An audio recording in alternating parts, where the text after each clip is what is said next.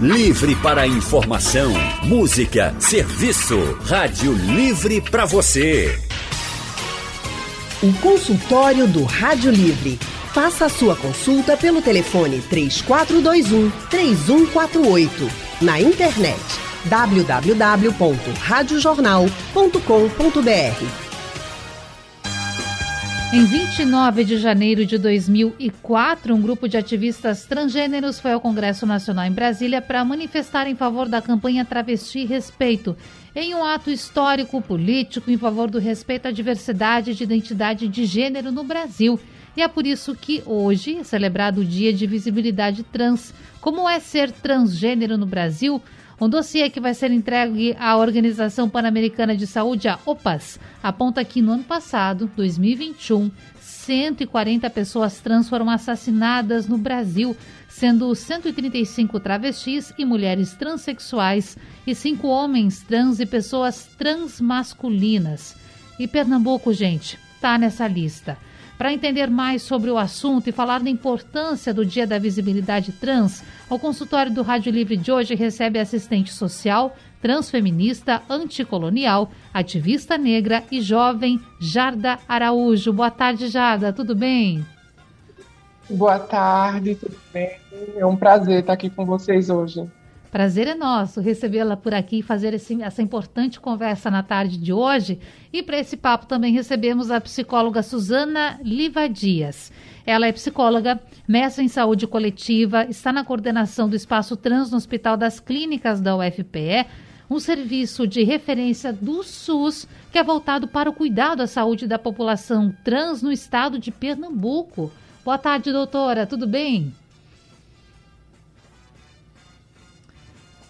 Acho que a gente está com o áudio fechado. Boa tarde. Boa tarde. Pois é, ele às vezes, às vezes faz essas pegadinhas. Desculpe. A gente Mas resolve. boa tarde, um prazer. Prazer é nosso. A gente Um resolve prazer. tudo, não tem problema não. Agradeço, meninas, pela participação.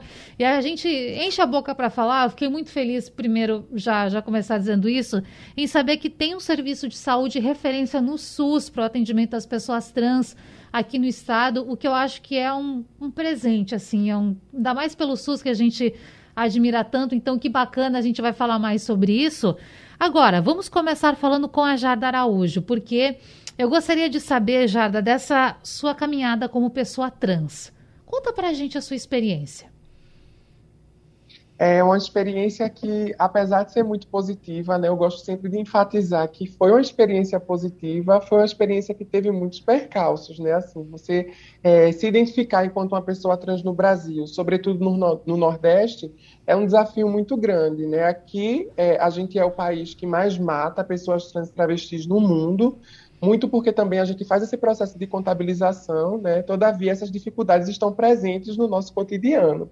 O que não quer dizer que a nossa trajetória seja só de dificuldades, né? Muito pelo contrário, a gente tem coisas muito bonitas para trazer e eu acho que é muito importante quando a gente fala sobre esse nosso processo de construção dizer o quanto ele foi positivo, né? Então a gente lida cotidianamente com esses dois lados da moeda e eu lidei e lido até hoje em dia, né, com esses dois lados, mas eu gosto sempre de enfatizar que foi uma trajetória bonita, que tem sido uma trajetória bonita, e eu acho que isso é muito importante. Então, é nesse cotidiano que esses desafios vão se materializando, mas a gente vai se movimentando para construir esses novos horizontes. Até agora está dando tudo certo e eu estou aqui. Que bom que continue assim.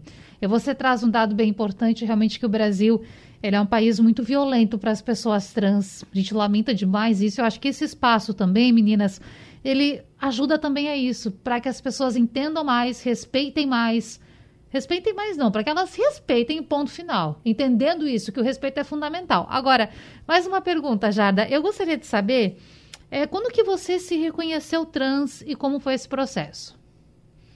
Ótimo, né? Esse processo ele se dá, pelo menos para mim, ele se deu desde a infância, né? Claro que a minha compreensão mais efetiva se deu assim durante a ado- adolescência, mas eu sempre me compreendi enquanto diferente, né? Por alguns, algumas coisas específicas e ao decorrer da vida eu fui entendendo para onde é que essa diferença me levaria, né? Ao chegar na adolescência, com o contato com a internet, eu comecei a pesquisar e entender que essa diferença que eu acreditava ter tinha um nome específico, né? E aí foi quando se abriu aquele leque de possibilidades. Foi a partir daí que eu entendi, né, com esse contato com a internet, o que eram pessoas trans, que essas pessoas trans existiam, né? O que caracterizava uma pessoa enquanto pessoa trans. Isso para mim foi algo muito positivo, porque é, eu não tinha esse diálogo no meu cotidiano, mas eu comecei a entender e me aprofundar a partir desse contato com a internet. Então, para mim, foi algo muito bacana. A partir daí, eu compreendi. Porém, esse meu processo, que a gente coloca como transição, né, que é a partir do momento que a gente externaliza a nossa identidade, só se deu no final da adolescência e no início da vida adulta. Né? Eu tinha entre 18 para 19 anos, foi quando eu consegui, né? Também já estando dentro da universidade, eu gosto sempre de enfatizar isso. Talvez se eu estivesse fora dela, eu não teria essa clareza para entender que era um processo possível para mim. Então, dentro da universidade, tendo contato com outras pessoas trans, foi quando eu entendi que eu poderia fazer esse processo de uma forma segura, né, e tendo um apoio familiar, porque foi quando eu trouxe para dentro de casa esse debate e sinalizei que sim, era a forma que eu me entendia e eu gostaria de passar por esse processo de transição. Então, a partir desse apoio que eu tive em casa e dessas redes que eu construí nesses espaços externos, né, aqui caracterizado como a universidade, foi quando eu compreendi que eu poderia fazer esse movimento e aí eu dei início a essa trajetória. Foi um processo muito bacana, como eu falei antes. Tiveram algumas dificuldades, mas elas não foram maiores do que as certezas né, e essa garantia de eu poder externalizar aquilo que eu era. Então foi assim que se deu esse processo. Ótimo. E eu quero trazer a doutora Suzana para a nossa conversa. Doutora, a gente tem um estudo aqui que é da Unesp, a Faculdade de Medicina de Botucatu, da Universidade Estadual Paulista, que fala o seguinte: um dado muito importante. Transgêneros e não binários são 2% da população brasileira. Esse estudo foi divulgado no fim do ano passado o que é um dado muito relevante. 2% da população brasileira se identificam dessa forma. Então, para você, enquanto psicóloga que trabalha essas questões no dia a dia, como é receber esse público? Como é o diálogo? Como é o seu dia a dia nessa função? Bem, é, na verdade, eu acho que faz parte um pouco do compromisso da gente quando a gente está, né, particularmente na minha profissão, quando a gente está voltado para as questões do sujeito. Né? Eu acho interessante a gente primeiro destacar que são 2% da população, né, a partir dessa pesquisa, então a gente vai também trazendo um pouco do caráter de humano, faz parte da humanidade, faz parte é, do jeito de ser das pessoas, né, então não é algo que está fora de uma condição humana, né, a gente inclusive tem na nossa campanha um pouco esse mote, pessoas trans são como vocês, são humanas e merecem respeito, muito mais no sentido de marcar justamente esse lugar, de comum, de humano, faz parte da forma como a gente vai lidar, como a gente vai se compor, como a gente vai, a partir das relações, formar a nossa personalidade, né? Então, no dia a dia de trabalho da gente, a gente tem a ideia desse processo de é, conhecimento, né? uma acolhida das pessoas, conhecer suas dificuldades, entender quais são as necessidades, que embora o nosso serviço, né, que chama-se Espaço Trans, é um serviço é, dentro do Hospital das Clínicas, parte da Universidade Federal de Pernambuco, é, ele é um serviço credenciado para o processo transexualizador no SUS, ou seja, ele tem a responsabilidade de ofertar os procedimentos possíveis de adequações corporais para as pessoas se sentirem o mais confortável possível consigo próprias, né? Mas a gente não se limita só a esse processo de possíveis transformações, né? Na verdade, a gente está falando também da vida, das realidades vividas, das relações interpessoais, de como a sociedade lida com essas diferenças, né? Porque eu acho que é bem legal o que Jarda traz, que é destacar que, apesar de índices bastante rudes que a gente tem, né, você citou aí, a gente está dentro, o estado de Pernambuco é um dos estados que mais é, violenta a população trans. Mas, por outro lado, a gente também reconhece inúmeras histórias de vida bastante interessantes. Então, a gente tem também esse intuito de trabalhar possíveis projetos de vida, de emancipar, ajudar a emancipar o sujeito nas informações, nesse fortalecimento de um lugar não de errante, mas também de possível, né? Possível de se compor como pessoa. Então, acho que o cotidiano da gente é um pouco nesse sentido, né? Acolher as pessoas trans, disseminar a ideia é, de normalidade, não patologia, né? Por isso esse processo de despatologização das identidades trans, esse nome quer dizer isso um pouco. Trazer para a condição humana, né? Tirar desse lugar de doença uma condição possível das pessoas se entenderem num gênero diferente do que elas foram denominadas, né? Então é um cotidiano bastante feliz também, né? Não vou dizer que a gente não lida com sofrimento, porque na verdade a sociedade lida de uma forma muito complicada com as diferenças, né? Então a gente vai sim reconhecer que muitas pessoas trans estão em sofrimento, mas a gente também vai conseguir lidar com projetos de vida, né? conseguir estimular, inclusive sensibilizar a comunidade hospitalar, né, os próprios técnicos que estão envolvidos nesse cuidado, de que forma a gente pode é, estabelecer um, um, uma melhor harmonia nos acompanhamentos, nas necessidades do sujeito, né? A escuta em função da necessidade da pessoa e não daquilo que a gente acha que é o certo ou errado. Né? Acho que um pouco por aí. Sim. E doutora, quando você fala em normalidade, eu até notei aqui a palavra, é, quando a gente fala de pessoas trans, eu sempre penso o seguinte: que a pessoa trans, para além da transexualidade, ela é uma pessoa que estuda, trabalha ou deveria fazer isso. E a gente percebe que muitas vezes as pessoas, por conta da transexualidade, não têm tanto espaço, por exemplo, no mercado de trabalho, por exemplo, na academia. Então, como também trabalhar essas questões e dizer a essas pessoas que sim, você é tão digno quanto a outra pessoa de ocupar aquele posto, de ter um cargo de chefia, por que não? Essa é uma questão que também surge bastante nessas conversas? Olha, essencialmente é isso que a gente fala um Sim. pouco, né? A realidade a partir das, dos sonhos, das vivências, dos projetos, né? Eu acho que uma iniciativa como essa, Natália, que a gente está fazendo aqui, de conversar e conseguir atingir tanta gente, né? Que talvez nunca tenha escutado o termo, ou nunca tenha passado pelo Hospital das Clínicas, ou nunca tenha conhecido né, nenhuma pessoa trans, eu acho que essa é uma das maneiras que a gente pode facilitar e, e colocar no cotidiano do discurso, né? Nesse cotidiano que vai tratar de possibilidades humanas, uma delas a transexualidade. Então, acho que esse caráter, né, que a gente diz de normalidade é no sentido também de reconhecer que as pessoas estão é, convivendo, né? Então elas também têm direito a todos os, os, equipamentos sociais, a todos os espaços, né? Então é preciso que a gente possa é, trazer essa discussão com esse caráter para justamente ajudar as pessoas a poderem também acessar os serviços, acessar os equipamentos sociais, sonhar, né? Então você falou aí, às vezes o acesso é difícil na academia, no trabalho, e eu vou um pouco mais além, às vezes na própria família, né? A permanência desses laços afetivos e familiares ela é interrompida por conta dessa falta de conhecimento ou dessa dificuldade no lidar com essas circunstâncias, né? Como algo que faz parte da vida humana, né?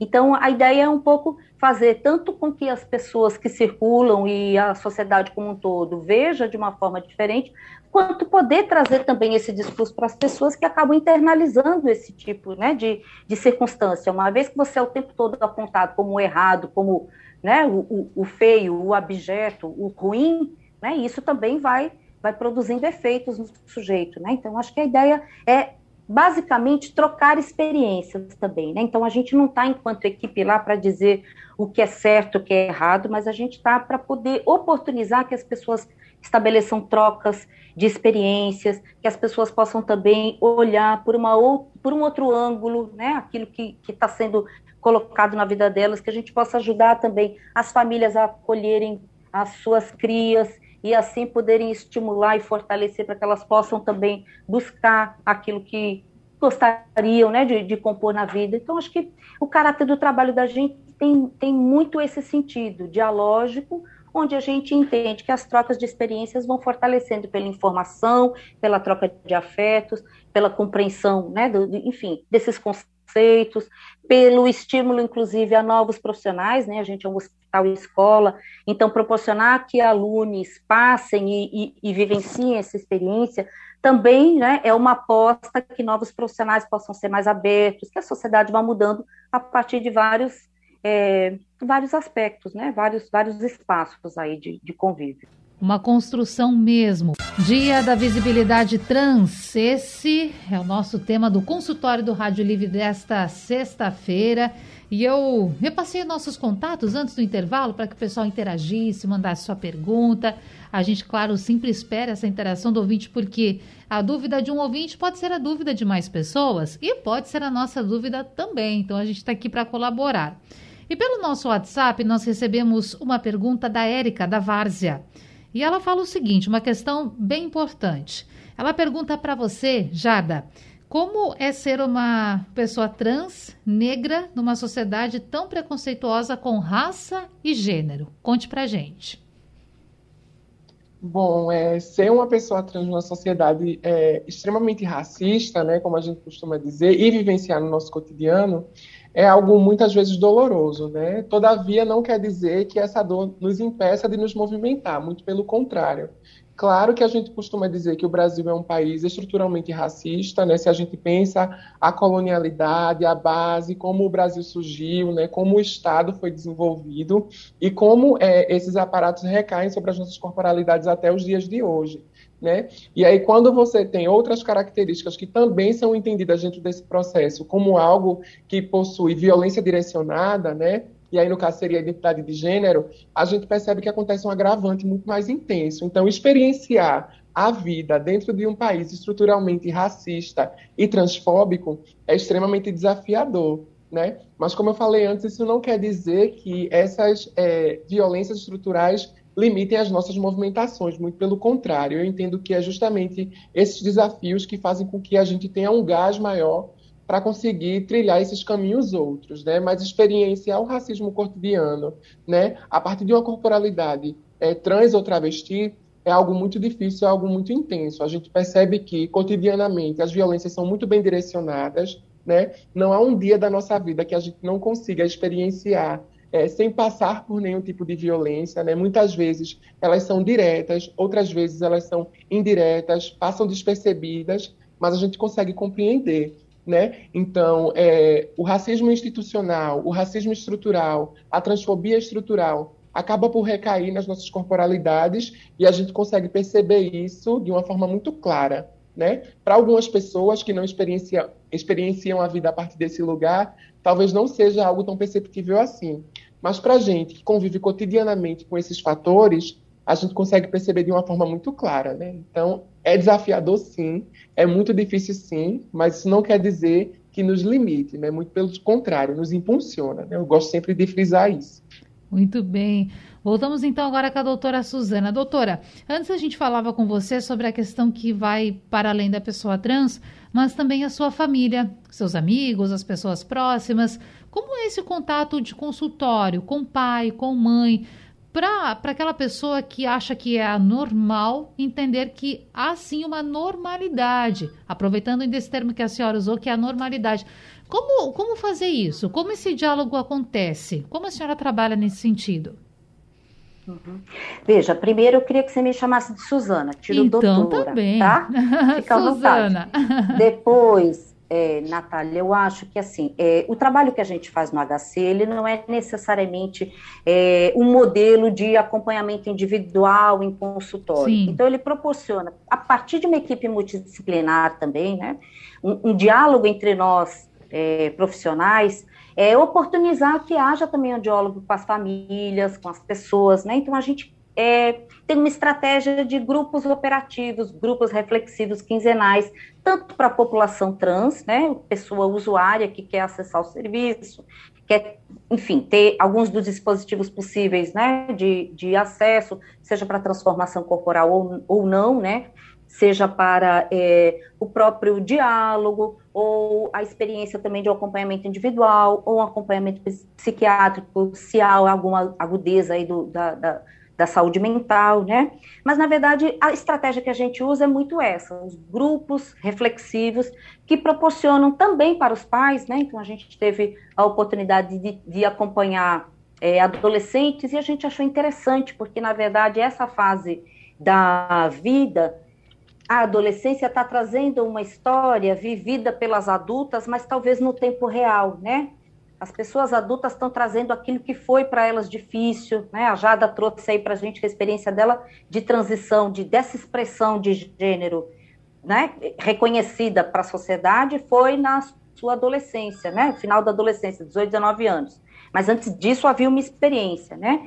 E a gente percebe que isso então está começando, né? Nessa fase, ou na infância ou na adolescência, essa apropriação. Então esses grupos de adolescentes traziam para a gente essa ideia de que está acontecendo naquele momento e como a gente pode também, a partir da experiência das pessoas que falavam de suas lembranças, né, de como foi ruim a transição, de como não eram acolhidas, de como havia muito preconceito, o que, que a gente podia também ajudar que os pais pudessem escutar isso, né? Familiares, cônjuges, enfim, as pessoas que convivem, mas muito aos pais, né? Porque também eu acho que eles estão passando por uma transição, né? Na medida em que o seu papel está sendo aí um pouco mexido, né? Ou até questionado. Se a gente está falando também de um lugar que as pessoas questionam se essa atitude, né? Se essa vivência da transexualidade é normal ou não, os pais também são colocados, eu acho, né? Nesse lugar aí de que teriam errado ou não na educação, né? Então, a, a, oportunidade de conversar sobre isso é essa forma que a gente entende que é hoje a mais, é, quer dizer, não hoje, né? Mas assim, que é para a gente a mais cara, a mais interessante, a que dá mais resultado, né?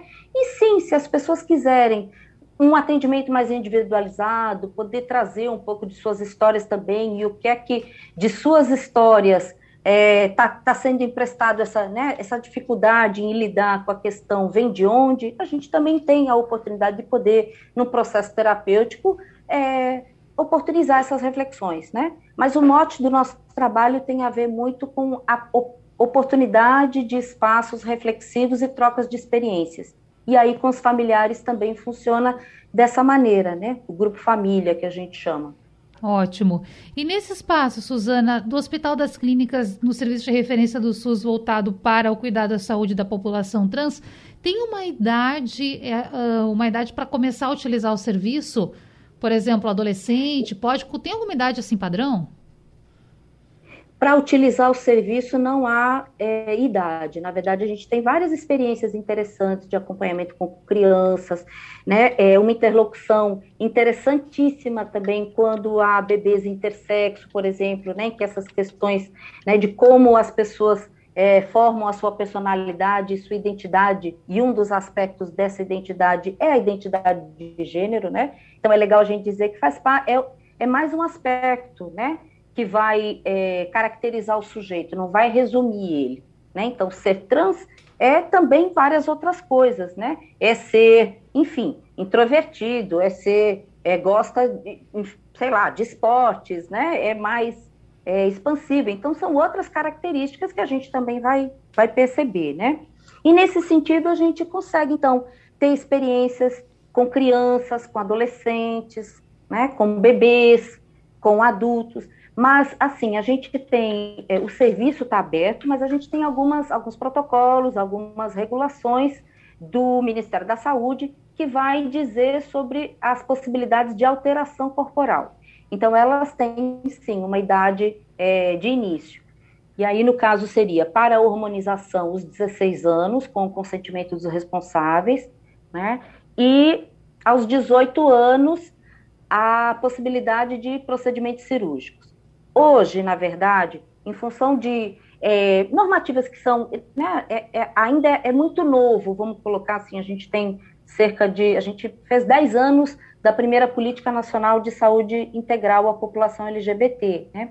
Então a gente vem construindo nesse caminho as normativas, vem questionando a, a necessidade de ter um ou outro protocolo, né? Enfim, oportunizando um pouco essa discussão para a gente criar protocolos de acompanhamento e ver idades, né, quais seriam as idades necessárias, mínimas para esse acesso, mas sempre pensando numa autonomia do sujeito, né? É o sujeito que vai decidir. Então, há algumas normativas, e hoje, como a gente tem construções de, de protocolos ainda muito novos, a gente tem um é, recente da medicina, né, uma resolução da medicina que vai trazer a idade de 18 anos para o início da cirurgia, para a possibilidade cirúrgica. Mas o SUS ainda adota a idade de 21 anos, é a portaria anterior, né, uma resolução de 2010, que ainda precisaria de uma discussão mais ampla para adequar as normativas do SUS a essa possibilidade de antecipação de procedimentos cirúrgicos, por exemplo, que é uma demanda bastante cara para a população trans, a possibilidade de poder é, acessar serviços que façam alterações corporais, cirurgias ou não. E a cirurgia, ela é afetada pelo SUS? E aí uma outra pergunta, para a pessoa que deseja fazer a cirurgia, que tem esse desejo, que quer fazer essa mudança, que se encontra né, como trans, Suzana, quanto tempo leva esse acompanhamento? Porque eu aqui pensando, eu imagino que, que é toda uma questão, assim, que envolve vários profissionais, uma rede integrada. Então, tem um tempo limite? Por exemplo, vou chutar aqui, dois anos de acompanhamento, como é que funciona? Ou, aliás, um tempo padrão, não limite, um tempo padrão. Então, o tempo padrão de uma resolução é dois anos. Nessa nova, a gente está tentando adequar porque ela vai sugerir um ano de acompanhamento.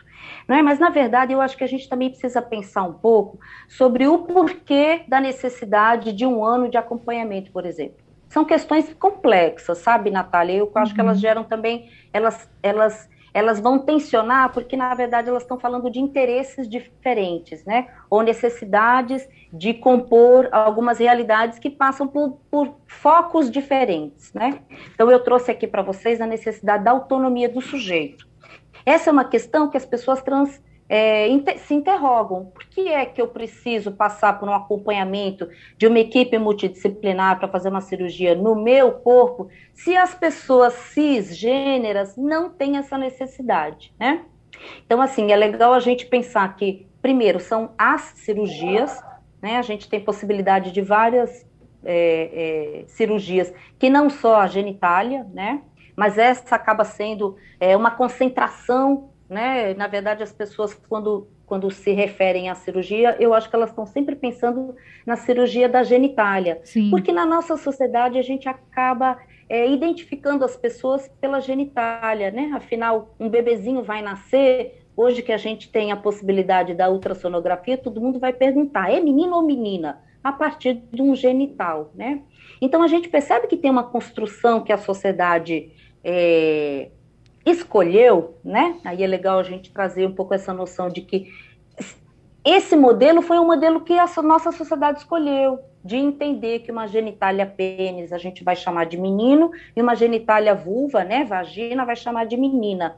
Mas a nossa sociedade também tem, a partir dessa divisão, que é uma marca do corpo, né, o nosso corpo vai ter essas duas possibilidades, ou vai ter outras também, né, porque a própria natureza também tem um pouco dessa mudança. A gente é, percebe que também na população vai ter pessoas intersexo, em que essas características biológicas elas estão misturadas, né? E a partir dessa experiência de intersexualidade, a gente vai perceber que as pessoas formam a sua personalidade independente de seu corpo. Daí trazer também para a gente essa confiança de que as pessoas, elas podem então modificar o seu corpo, porque a sua personalidade está muito mais numa construção das relações, do que se entende, de como se vê, né? E aí talvez a experiência da estranheza dos outros que não esperavam aquele comportamento da gente, né?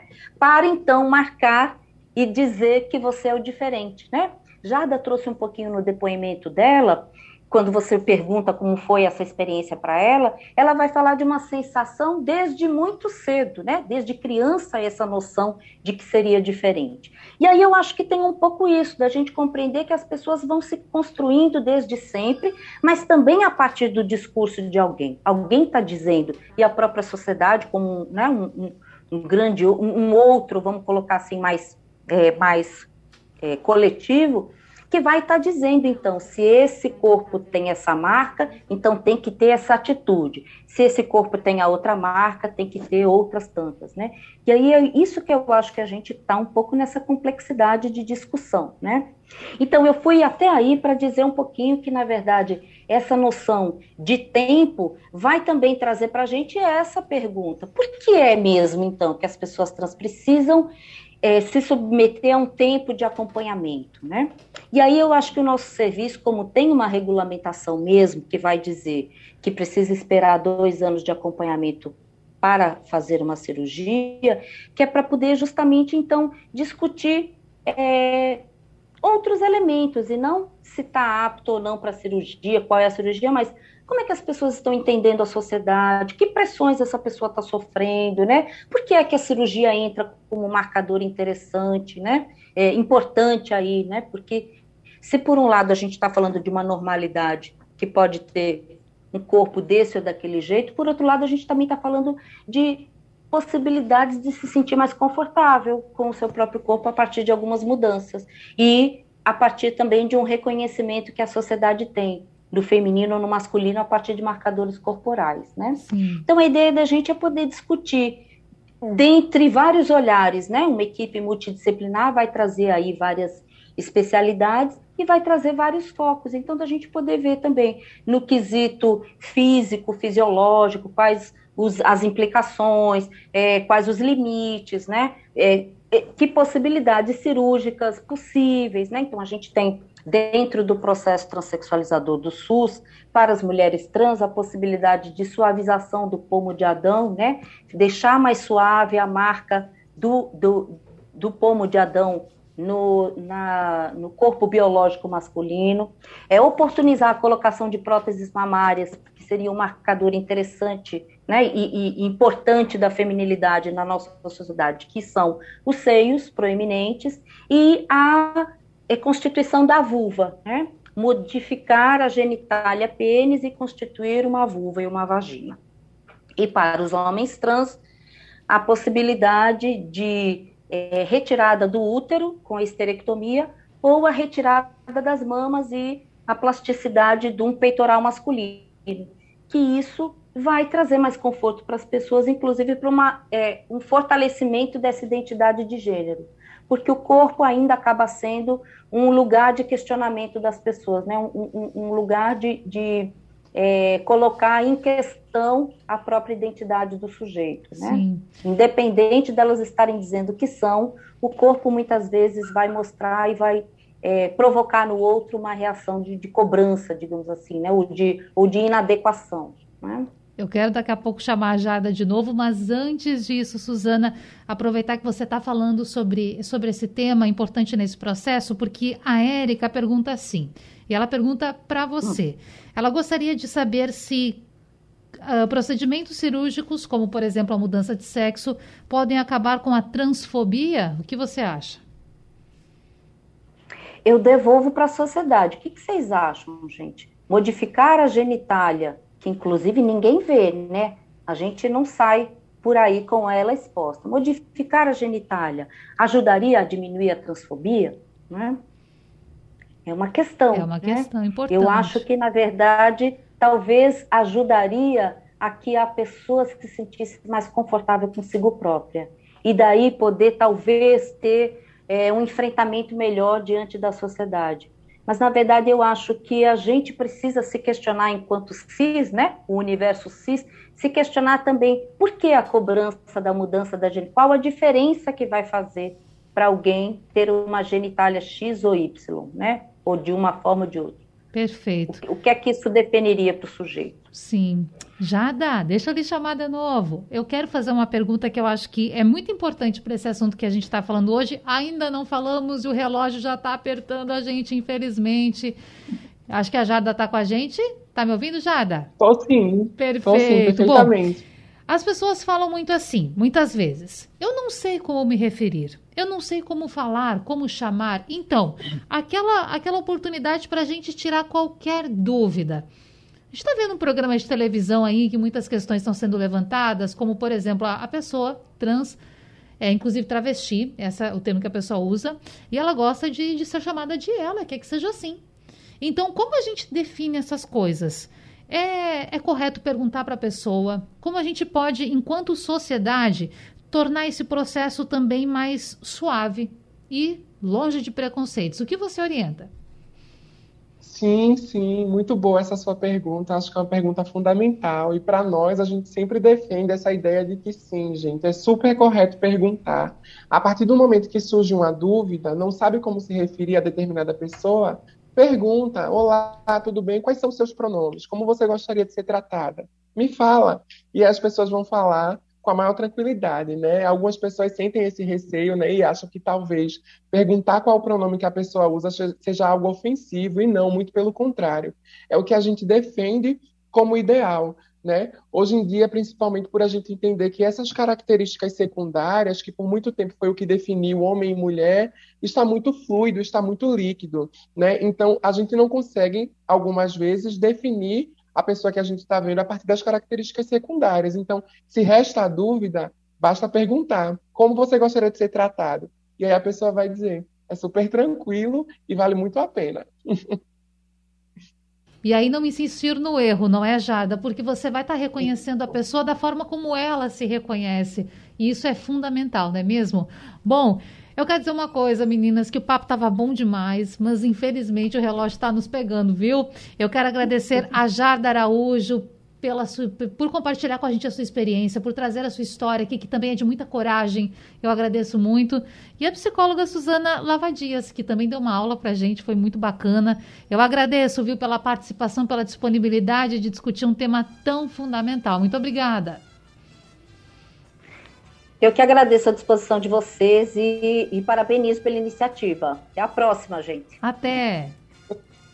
Também agradeço, pessoal. Foi uma ótima oportunidade e eu espero que esse diálogo seja levado para frente cada vez mais. É muito importante nesse momento que a gente tem vivido. Então, muito obrigada. Obrigada, que a gente possa falar em mais oportunidades, não apenas no dia ou perto do dia em que isso é lembrado.